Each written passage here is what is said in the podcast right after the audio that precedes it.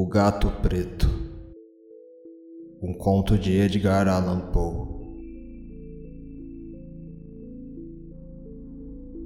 Não espero, nem solicito o crédito do leitor para tão extraordinária e, no entanto, tão familiar história que vou contar. Louco seria esperá-lo, num caso cuja evidência até os meus próprios sentidos se recusam a aceitar.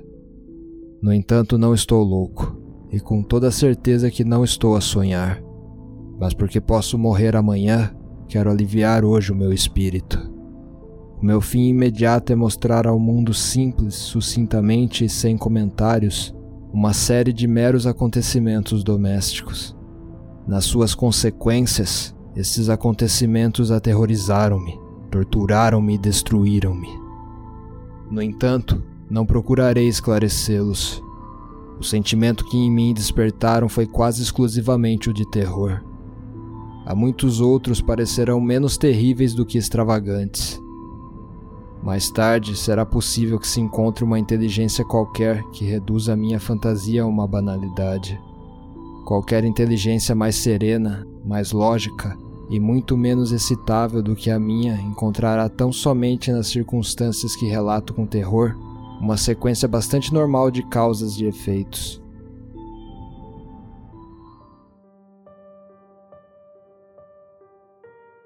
Já na minha infância era notado pela docilidade e humanidade do meu caráter. Tão nobre era a ternura no meu coração que eu acabava por tornar-me um joguete dos meus companheiros. Tinha uma especial afeição pelos animais, e os meus pais permitiam-me possuir uma grande variedade deles. Com eles passava a maior parte do meu tempo e nunca me sentia tão feliz como quando lhes dava de comer e os acariciava. Esta faceta do meu caráter acentuou-se com os anos, e quando homem, aí achava uma das minhas principais fontes de prazer. Quanto àqueles que já tiveram uma afeição por um cão fiel e sagaz, escusado será preocupar-me com explicar-lhes a natureza ou a intensidade da compensação que daí se pode tirar no amor desinteressado de um animal, no sacrifício de si mesmo, alguma coisa há que vai direito ao coração de quem tão frequentemente pôde comprovar a amizade mesquinha e a frágil fidelidade do homem. Casei jovem e tive a felicidade de achar na minha mulher uma disposição de espírito que não era contrária à minha. Vendo o meu gosto por animais domésticos, Nunca perdi a oportunidade de me proporcionar alguns exemplares das espécies mais agradáveis. Tínhamos pássaros, peixes dourados, um lindo cão, coelhos, um macaquinho e um gato. Este último era um animal notavelmente forte e belo, completamente preto e excepcionalmente esperto. Quando falávamos da sua inteligência, a minha mulher, que não era de todo impermeável à superstição, Fazia frequentes alusões à crença popular que considera todos os gatos pretos como feiticeiras disfarçadas. Não quero dizer que falasse desse assunto sempre a sério. E se me refiro agora a isto não é por qualquer motivo especial, mas apenas porque me veio a ideia. Plutão, assim se chamava o gato, era o meu amigo predileto e companheiro de brincadeiras. Só eu lhe dava de comer e seguia-me por toda parte dentro de casa. Era até com dificuldade que conseguia impedir que me seguisse na rua. A nossa amizade durou assim vários anos, durante os quais o meu temperamento e o meu caráter sofreram uma alteração radical. Envergonho-me de o confessar, para pior, devido ao demônio da intemperança. De dia para dia me tornava mais taciturno, mais irritável, mais indiferente aos sentimentos dos outros. Permitia-me usar de uma linguagem brutal com minha mulher. Com o tempo, cheguei até a usar de violência. Evidentemente que os meus pobres animaizinhos sentiram a transformação do meu caráter. Não só os desprezava, como os tratava mal. Por Plutão, porém, ainda nutria uma certa consideração que não me deixava maltratá-lo. Quanto aos outros, não tinha escrúpulos em maltratar os coelhos, o macaco e até o cão quando por acaso ou por afeição se atravessavam no meu caminho. Mas a doença tomava conta de mim, pois que doença se assemelha do álcool? E por fim, até o próprio Plutão, que estava a ficar velho, e por consequência um tanto impertinente, até o próprio Plutão começou a sentir os efeitos do meu caráter perverso. Certa noite, ao regressar à casa, completamente embriagado, de volta de um dos tugúrios da cidade, pareceu-me que o gato evitava minha presença. Apanhei-o e ele, horrorizado com a violência do meu gesto, feriu-me ligeiramente na mão com os dentes. Uma fúria dos demônios imediatamente se apossou de mim. Não me reconhecia. Dir-se-ia que a minha alma original se evolara do meu corpo num instante, e uma ruindade mais do que demoníaca, saturada de genebra, fazia estremecer cada uma das fibras do meu corpo. Tirei do bolso do colete um canivete, abri-o, agarrei o pobre animal pelo pescoço e deliberadamente arranquei-lhe um olho da órbita. Queima minha vergonha e todo eu estremeço ao escrever esta abominável atrocidade. Quando, com a manhã, me voltou a razão, quando se dissiparam os vapores da minha noite de estúrdia, experimentei um sentimento misto de horror e de remorso pelo crime que tinha cometido. Mas era um sentimento frágil e equívoco, e o meu espírito continuava insensível. Voltei a mergulhar nos excessos, e depressa afoguei-me no álcool toda a recordação do ato. Entretanto, o gato curou-se lentamente. A órbita agora vazia apresentava, na verdade, um aspecto horroroso. Mas o animal não aparentava qualquer sofrimento. Vagueava pela casa como de costume, mas como seria de esperar, fugia aterrorizado quando eu me aproximava. Porém, restava-me ainda o suficiente do meu velho coração para me sentir agravado por esta evidente antipatia da parte de um animal que outrora tanto gostara de mim. Em breve, este sentimento deu lugar à irritação, e para minha queda final e irrevogável, o espírito da perversidade fez de seguida a sua aparição. Deste espírito não cura a filosofia. No entanto, não estou mais certo da existência da minha alma do que do fato que a perversidade é um dos impulsos primitivos do coração humano. Uma dessas indivisas faculdades primárias, ou sentimentos, que deu uma direção ao caráter do homem. Quem não se surpreendeu já uma centena de vezes cometendo uma ação nécia ou vil, pela única razão de saber que não a devia cometer? Não temos nós uma inclinação perpétua, pese ao melhor do nosso juízo, para violar aquilo que constitui a lei, só porque sabemos que o é. E digo que este espírito de perversidade surgiu para minha perda final. Foi este anseio insondável da alma por se atormentar, por oferecer violência à sua própria natureza, por fazer o mal só pelo mal, que me forçou a continuar e finalmente a consumar a maldade que infligia ao inofensivo animal. Certa manhã, a sangue frio, Passei-lhe um nó corredio ao pescoço e enforquei-o no ramo de uma árvore. Enforquei-o com as lágrimas a saltarem-me dos olhos e com o mais amargo remorso no coração. Enforquei-o porque sabia que me tinha tido afeição e porque sabia que não me tinha dado razão para a torpeza. Enforquei-o porque sabia que ao fazê-lo estava cometendo um pecado, um pecado mortal que comprometia a minha alma imortal, a ponto de a colocar, se tal fosse possível, mesmo para além do alcance da infinita misericórdia do Deus mais piedoso e mais severo. Na noite do próprio dia em que este ato cruel foi perpetrado, fui acordado do sono aos gritos de fogo. As cortinas da minha cama estavam em chamas. Toda a casa era um braseiro. Foi com grande dificuldade que minha mulher, uma criada e eu conseguimos escapar do incêndio. A destruição foi completa. Todos os meus bens materiais foram destruídos, e daí em diante mergulhei no desespero. Sou superior à fraqueza de procurar estabelecer uma sequência de causa e efeito entre a atrocidade e o desastre. Limito-me, porém, a narrar uma cadeia de acontecimentos, e não quero deixar nenhum elo sequer incompleto. Nos dias que se sucederam ao incêndio, visitei as ruínas. As paredes, à exceção de uma, tinham abatido por completo. Essa exceção era constituída por um tabique interior, não muito espesso, que estava sensivelmente a meio da casa, e de encontro ao qual antes ficava a cabeceira da minha cama. O reboco resistira em grande parte à ação do fogo, fato que atribuo a ter sido pouco antes restaurado.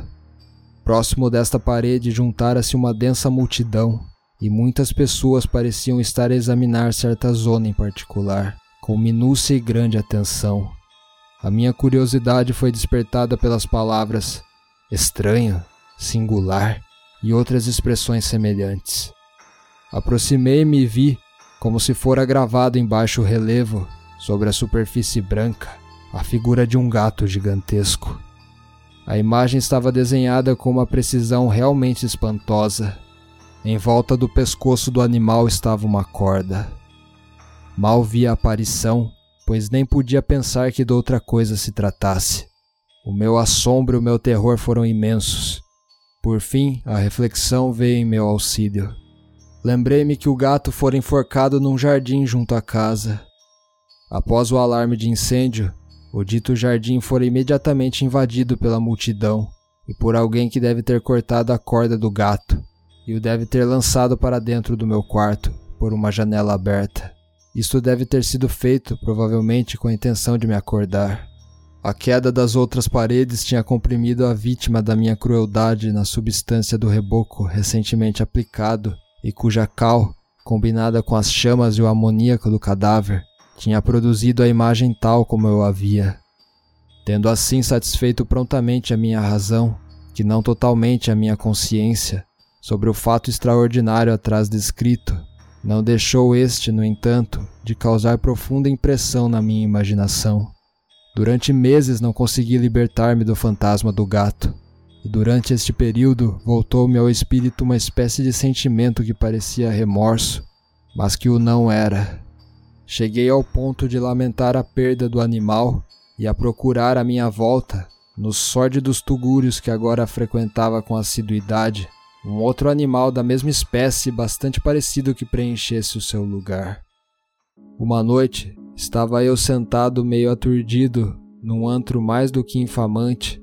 A minha atenção foi despertada por um objeto preto que repousava no topo de um dos enormes tonéis de gin ou de rum que constituíam o principal mobiliário do compartimento. Havia minutos que olhava para a parte superior do tonel, e o que agora me causava surpresa era o fato de não me ter apercebido mais cedo do objeto que estava em cima. Aproximei-me e toquei-lhe com a mão. Era um gato preto, um gato enorme, tão grande como Plutão e semelhante a ele em todos os aspectos menos num. Plutão não tinha sequer um único pelo branco no corpo, enquanto este gato tinha uma mancha branca, grande mas indefinida, que lhe cobria toda a região do peito. Quando lhe toquei, imediatamente se levantou e ronronou com força. Roçou-se pela minha mão e parecia contente por o ter notado. Era este, pois, o animal que eu procurava. Imediatamente propus a compra ao dono mas este nada tinha a reclamar pelo animal. Nada sabia a seu respeito. Nunca o tinha visto até então. Continuei a acariciá-lo e quando me preparava para ir para casa, o animal mostrou-se disposto a acompanhar-me. Permiti que o fizesse, inclinando-me de vez em quando para o acariciar enquanto caminhava. Quando chegou a casa, adaptou-se logo e logo se tornou muito amigo da minha mulher. Pela minha parte, não tardou em surgir em mim uma antipatia por ele.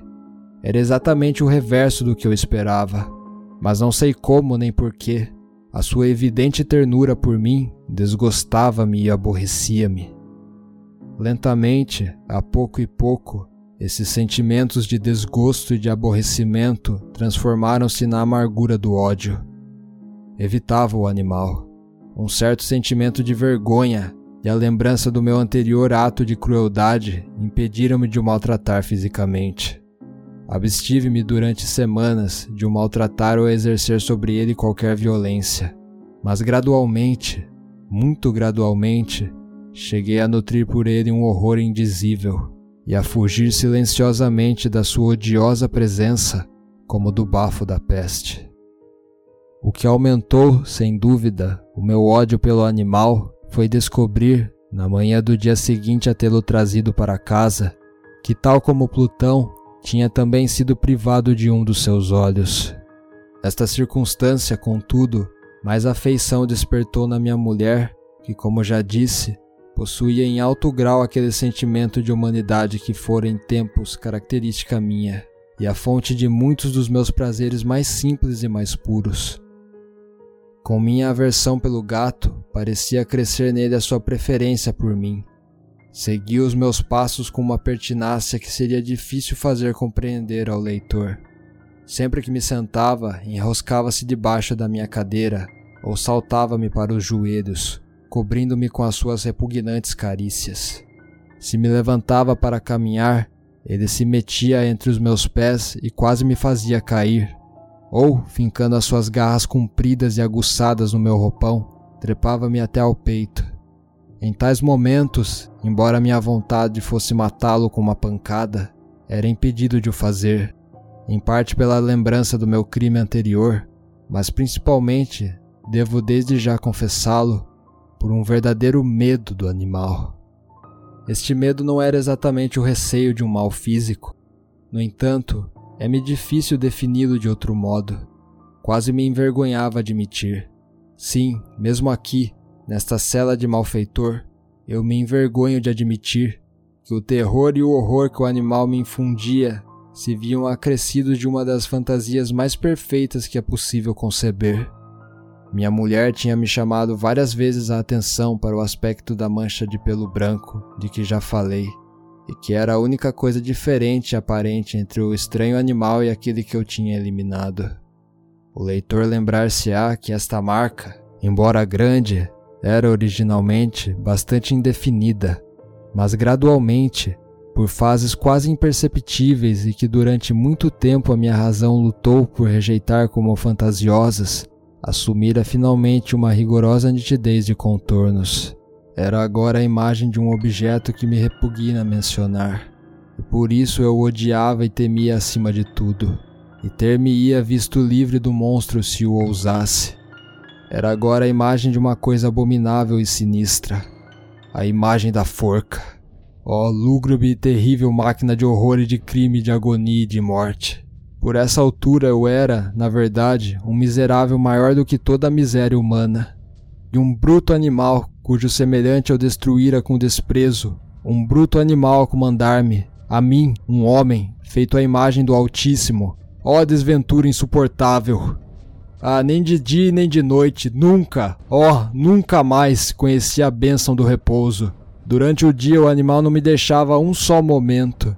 De noite, a cada hora, quando eu despertava dos meus sonhos cheios de indefinível angústia, era para sentir o bafo quente daquela coisa sobre o meu rosto e o seu peso enorme.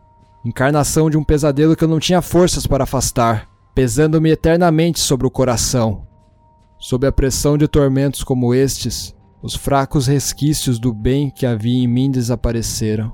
Só os pensamentos pecaminosos me eram familiares, os mais sombrios e os mais infames dos pensamentos. A tristeza do meu temperamento aumentou até se tornar em ódio a tudo e à humanidade inteira. Entretanto, a minha dedicada mulher era a vítima mais usual e paciente das súbitas, frequentes e incontroláveis explosões de fúria, a que então me abandonava cegamente.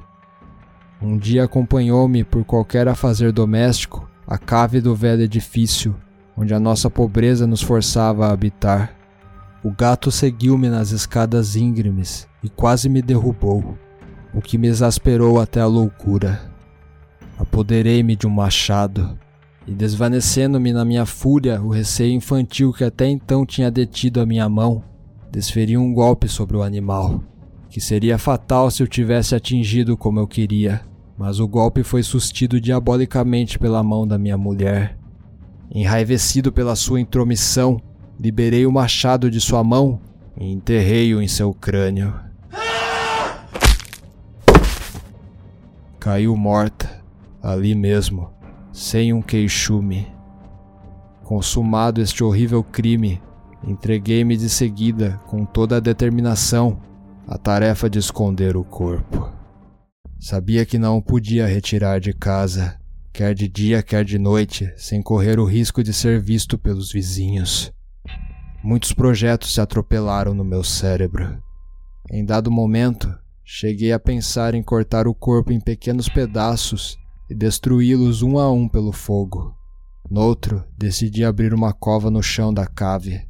Depois pensei deitá-lo ao poço do jardim, ou metê-lo numa caixa, como qualquer vulgar mercadoria, e arranjar um carregador para o tirar de casa.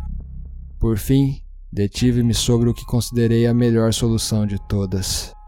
Decidi emparedá-lo na cave, como segundo as narrativas faziam os monges da Idade Média às suas vítimas. A cave parecia convir perfeitamente aos meus intentos. As paredes não tinham sido feitas com os acabamentos do costume, e recentemente tinham sido todas rebocadas com uma argamassa grossa que a umidade ambiente não deixara endurecer. Além do mais, numa das paredes havia uma saliência causada por uma chaminé falsa ou por uma lareira que tinha sido entaipada para se assemelhar ao resto da cave. Não duvidei que me seria fácil retirar os tijolos neste ponto, meter lá dentro o cadáver e tornar a pôr a taipa como antes, de modo que ninguém pudesse lobrigar qualquer sinal suspeito. Não me enganei nos meus cálculos. Com auxílio de um pé de cabra, retirei facilmente os tijolos, e depois de colocar cuidadosamente o corpo de encontro à parede interior, mantive-o naquela posição, ao mesmo tempo, com um certo trabalho, devolvia a toda a estrutura o seu aspecto primitivo. Usando de toda a precaução, procurei argamassa, areia e fibras com que preparei um reboco que não distinguia do antigo, e com o maior cuidado cobri os tijolos. Quando terminei, vi com satisfação que tudo estava certo. A parede não denunciava o menor sinal de ter sido mexida. Com o maior escrúpulo, apanhei do chão os resíduos. Olhei em volta triunfante e disse para comigo: Aqui pelo menos não foi infrutífero o meu trabalho. A seguir procurei o animal que tinha sido a causa de tanta desgraça, pois que finalmente tinha resolvido matá-lo.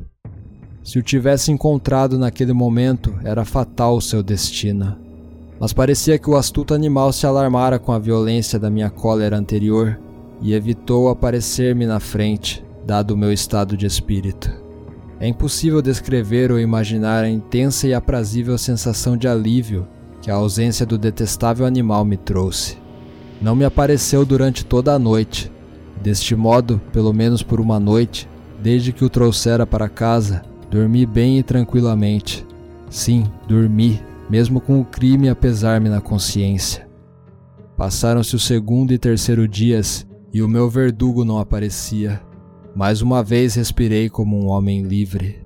O monstro aterrorizado tinha abandonado a casa para sempre.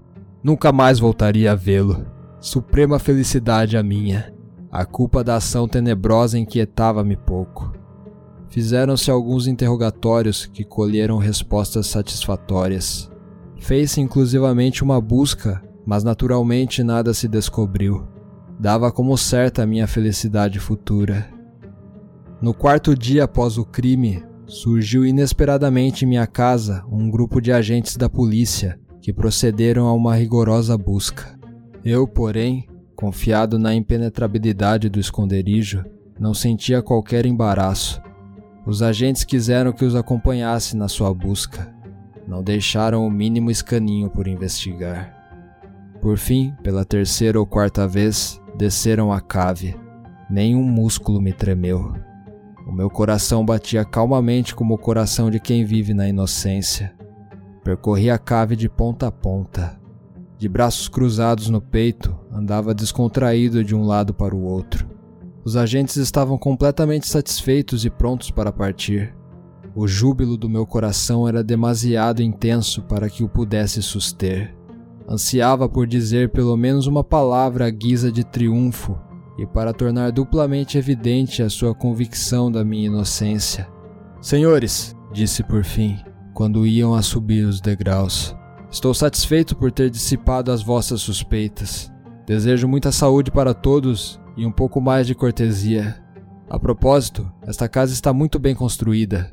Direi até que é uma casa excelentemente construída. Estas paredes. Vão-se já embora, meus senhores?